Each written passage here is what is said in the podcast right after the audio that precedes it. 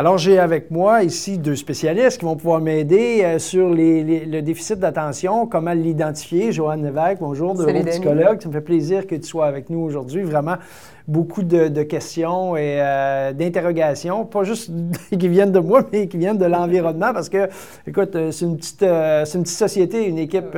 donc, s'il si, y a des jeunes qui euh, qui ont des déficits d'attention euh, à l'école, ben, c'est ces mêmes jeunes-là qu'on retrouve dans les, euh, les arénas, dans les gymnases, etc. Et Sylvain Guimont, bien sûr, qui est déjà un collaborateur de longue date et ami. Sylvain, merci d'être là. Docteur en psychologie du sport. Alors, qu'est-ce que c'est finalement le déficit d'attention? Un déficit d'attention, c'est un ensemble de caractéristiques où on voit que la personne a des problèmes d'attention, avec ou sans problème moteur. C'est-à-dire qu'on peut avoir juste un problème d'attention, par exemple, décrocher rapidement, pas être capable de rester attentif longtemps à une tâche. Euh, on peut être très distrayable, mais être capable d'écouter longtemps. Mm-hmm. et quand on parle d'un déficit d'attention, il faut toujours qu'on ait un problème d'attention à la base, puis qu'il soit assez sévère pour qu'on se démarque des autres qui pourraient être inattentifs de temps en temps, mais juste de temps en temps. Fait qu'il y a toujours une question de sévérité pour qu'on puisse poser un diagnostic. Et ça, ça va s'accompagner ou non d'un problème moteur, donc de l'hyperactivité ou de l'impulsivité, mais c'est pas toujours le cas. Puis, il y a une, je dirais presque un mythe que les enfants qui ont un TDAH sont nécessairement désorganisés, manquent de planification, sont perdus, mais pas toujours. Et il va avoir des enfants qui, au contraire, sont très structurés, mais quand même avoir des problèmes d'attention. Et à l'inverse, dans les équipes, il pourrait avoir du monde qui sont complètement désorganisés, mais que leur attention est intacte. Ce n'est pas le même problème. Mais la plupart des enfants ont les deux. Ils sont désorganisés puis ont un problème d'attention. Un point important, c'est qu'il ne faut pas nécessairement non plus mettre la faute toute sur le TDAH. Et il ne faut pas non plus que le TDAH devienne une excuse. Et ça, c'est extrêmement important pour les gens qui travaillent avec des, jeunes, euh, de ne pas les identifier comme étant ce problème-là, mais ce qu'ils, ce qu'ils ont comme problème. Et deuxièmement, de ne pas en faire, soit que c'est la faute de ça, puis on peut se cacher derrière ça, dire, ben, parce que j'ai En d'autres mots, d'avoir un traitement de faveur parce que... Euh, Ou l'inverse, de, de, de, de, faire en sorte qu'on ait des excuses par rapport à ça. Donc, c'est important de seulement faire en sorte que c'est des jeunes qui peuvent être un peu différents, mais qu'on doit traiter avec le même respect et, le, et, le, et la même euh, égalité ou euh, que ce soit équitable envers tout le monde. Moi, je... oui, excuse-moi, Tani. J'ajouterais une chose, c'est qu'il faut les responsabiliser. C'est-à-dire qu'il faut les mettre dans un cadre où on va les rendre autonomes. Mhm. Comme Sylvain disait, c'est pas parce qu'on a un, problème d'attention qu'on peut tout mettre là-dessus, mais en même temps, si on fait comme s'il n'y avait rien, ça ne marchera pas plus. fait que, il faut mettre une structure autour d'eux puis les impliquer dans cette structure-là pour qu'ils fonctionnent bien. Donc, moi, je me place dans les souliers du coach. C'est ma, ma c'est ma position entre vous deux pour essayer de, bien comprendre, mais aussi d'amener les. Moi, si je suis à l'aréna, puis c'est mon nouveau groupe de, joueuses, j'ai un groupe de petites filles, je m'occupe d'une équipe de hockey féminin, puis là, ben, je, détecte des comportements. Comment je fais pour savoir si c'est vraiment l'enfant, est-ce qu'il est juste fatigué? Ben non, est-ce qu'elle, euh, bon, ou est-ce qu'elle a juste le goût d'avoir du fun avec une de ses amies? Ou c'est juste, juste tannante, mais Comment je peux, moi, comme, comme intervenant, bénévole, être capable de dire Ah, ben peut-être qu'il faut que j'explore cette. Mhm. c'est quoi les pistes? C'est quand, euh, comme bénévole, c'est si tu demandes à la petite fille Écoute, là, c'est le temps d'écouter, parce que après ça, il faut que tu saches quoi faire. La petite fille, elle dit Oui, oui. Puis là, tu sens que c'est sincère, elle veut, mais elle le fait pas. Puis là, tu vois qu'à répétition, tu lui demandes, puis comme malgré elle, indépendamment de sa volonté, bien, Christy, elle l'écoute pas. puis elle est encore perdue sa glace. Puis, puis elle voudrait pourtant, parce qu'elle est là, parce qu'elle aime ça, le hockey. Il n'y a mm-hmm. personne qui l'a amené de force là. Fait qu'elle veut performer. Il n'y a pas un enfant qui va être inadéquat. Fait que si tu te rends compte qu'après plusieurs interventions, la petite fille, elle dit tout le temps oui, mais qu'elle ne fait toujours pas, il y a peut-être un problème. Puis dans la mesure où ça, ça arrive, euh, est-ce qu'il y a des outils qui sont plus efficaces que d'autres pour... Euh, je sais qu'on va y revenir un peu plus tard dans, les, dans les différentes capsules, mais est-ce qu'il y a des outils euh, plus importants que d'autres? Est-ce que l'aspect de répéter, est-ce que le, choix des mots, est-ce que le débit, est-ce que les images? Comment... Est-ce qu'il y a des, des, on va dire, des pistes de solutions qui sont plus probantes que d'autres? Mais moi, je, pense, Dani, je, je, vais, je vais dire par rapport à des jeunes qui ont été TDAH, mais ce que je veux dire en ce moment peut euh, être utilisé pour tout le monde. On ne sait pas communiquer. L'être humain, on est, euh, on est déficient au niveau de notre communication. On communique mal. Parce qu'on ne l'a pas appris à communiquer. On apprend à communiquer pour répondre aux gens et non pas pour les comprendre et entendre ce qu'ils nous disent. Donc, pendant que tu vas me parler, très souvent, indirectement, sans m'en rendre compte, je suis en train de formuler ma réponse à te toi. Préparer à... à te répondre. Mais je ne suis pas en train d'être ici à 100 seulement à prendre ce que tu me dis pour te comprendre. Mais je prépare ma réponse. Lorsque je fais ça, si je suis un instructeur, ce que je dois faire, c'est ce que je donne comme consigne. Il faut que je sois en mesure de valider si la consigne a été comprise. Parce que le message, il n'est bon pour ce qui est compris. Et c'est l'intention qui compte. Moi, j'ai la, meilleure intention au monde de faire en sorte que mes, mes jeunes vont apprendre mes consignes, puis ils vont s'améliorer, puis on va faire de jeunes adultes responsables. C'est ça mon rôle. Maintenant, je ne suis pas certain que ce que j'ai voulu donner comme message, c'est le message qui a été compris. De souvent, il y a une distorsion entre les deux. Et c'est à moi de dire, est-ce que tu as bien compris ce que je t'ai demandé comme tâche? Si je te le demandais de me résumer ce que je viens de te dire, qu'est-ce que tu me dirais? Mm. Et là, je vais valider ce que j'ai enseigné, si ça a été bien compris. une fois que ça s'est fait, bien, on passe à autre chose. Mais je sais que l'enfant a bien compris mon message. Parce que trop souvent, ce qui va arriver, c'est que je vais te donner une consigne, je vais vouloir avoir quelque chose, tu vas faire autre chose.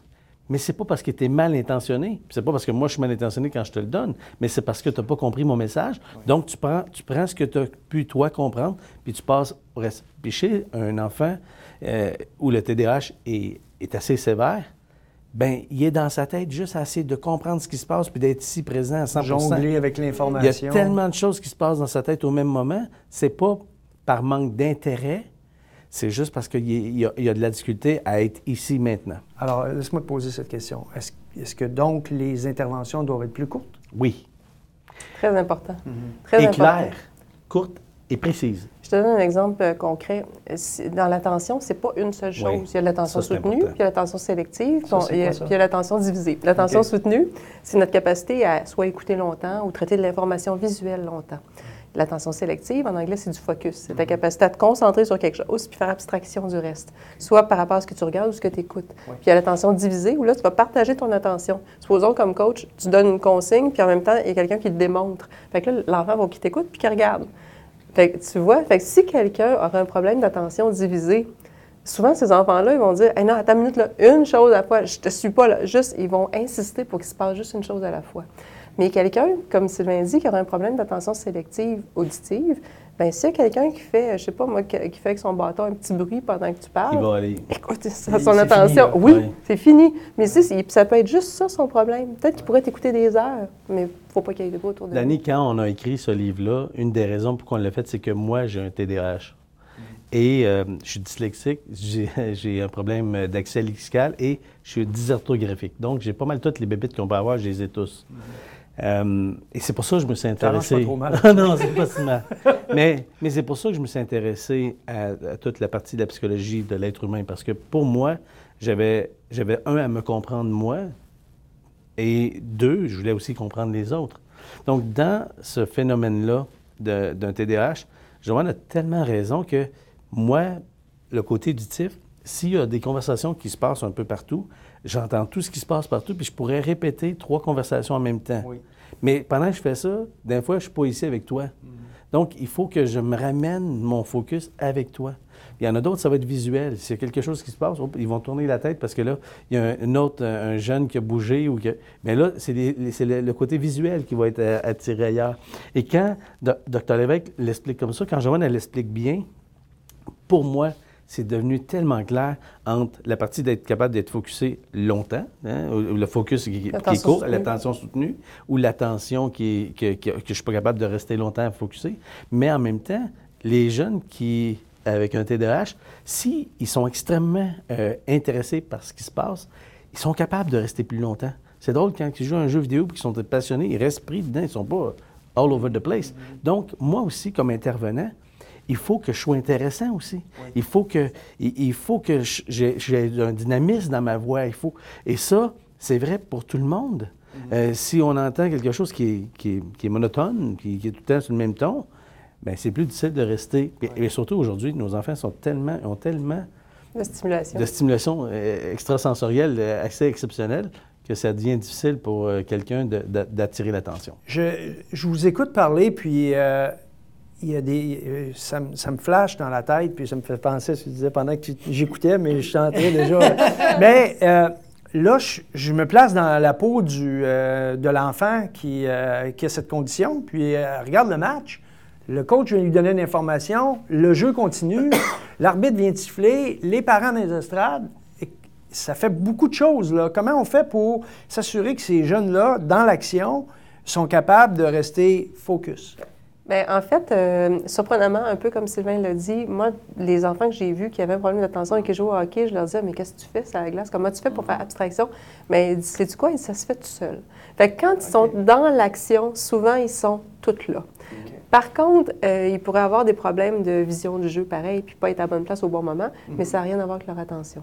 OK, mais ils sont capables de faire abstraction. Puis le coach sur le banc, il faut juste qu'il s'assure que l'enfant l'entend. C'est vraiment ça. Puis en confirmant, tu vois, quand tu regardes quelqu'un, tu le sais s'il est là ou s'il n'est pas là. Fait que c'est assure-toi qu'il est là. Parce que mm-hmm. c'est pas juste de dire regarde-moi dans les yeux. Des fois, ils regardent, mais ils sont vraiment pas là. Attention sélective visuelle déficitaire. Mais il faut vraiment qui te regarde et qui t'écoute. Si tu fais ça, il n'y aura pas de problème. Parce que ce qui se passe dans les estrades, souvent, ils ne l'entendent plus.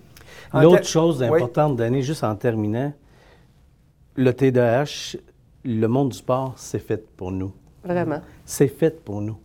Si votre enfant a un TDAH, on, le sait qu'il est un peu turbulent, puis il a de la difficulté à se mixer avec les autres, c'est le contraire. Il faut l'amener dans le monde du sport parce que ça va lui permettre de développer de l'estime de soi, de la confiance en soi, une bonne image de soi.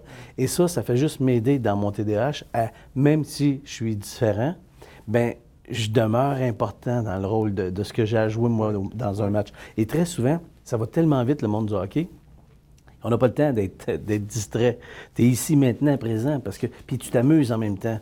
Tandis que souvent, à l'école, c'est plus difficile. On demande à des jeunes qui, qui souvent. Il y a des beaucoup d'énergie. Oui, des, des, puis les garçons ont 30, ont 30 plus de masse musculaire qu'une jeune fille. Donc, c'est un peu euh, normal qu'il bouge plus sur sa chaise. Hein. Si vous avez un petit chien et un gros chien, mais votre chien sauter sur un divan, c'est déjà un exploit olympique. Mais votre gros chien, si vous ne sortez pas le soir, le divan, lui, il va le manger. fait qu'un petit garçon a besoin de sortir toute cette énergie-là. Et quand l'énergie est sortie, bien là, il va être plus présent ici avec vous. Sinon, il va avoir besoin de, de, sortir cette énergie-là à l'intérieur de lui qui est restée trop longtemps et trop souvent dans les écoles où on est plus passif. C'est pour ça que le monde du sport, l'activité physique, l'éducation physique, c'est extrêmement important pour ces jeunes. C'est important pour tout le monde, mais surtout et avant tout pour ces jeunes-là. Donc, en résumé, on a euh, des jeunes euh, qui sont très agités dans notre groupe. On est intervenant. On veut savoir comment intervenir avec ces, ces jeunes-là. Les messages sont clairs, les messages sont courts. On essaie d'avoir un contact visuel. On essaie d'être pertinent, de savoir exactement de valider en posant des questions et de s'assurer d'être intéressant et dynamique pour capter leur attention et garder les messages très courts. À mesure que ça va avancer, on va vous parler un peu plus spécifiquement des différentes méthodes, des différentes recettes en fonction de cas un petit peu plus spécifiques. Écoutez, déjà au départ, je, vous, remercie infiniment parce que même euh, moi, j'apprends euh, à chaque seconde à vos côtés. je suis très content de ça. Merci, Danny. Merci beaucoup. Merci.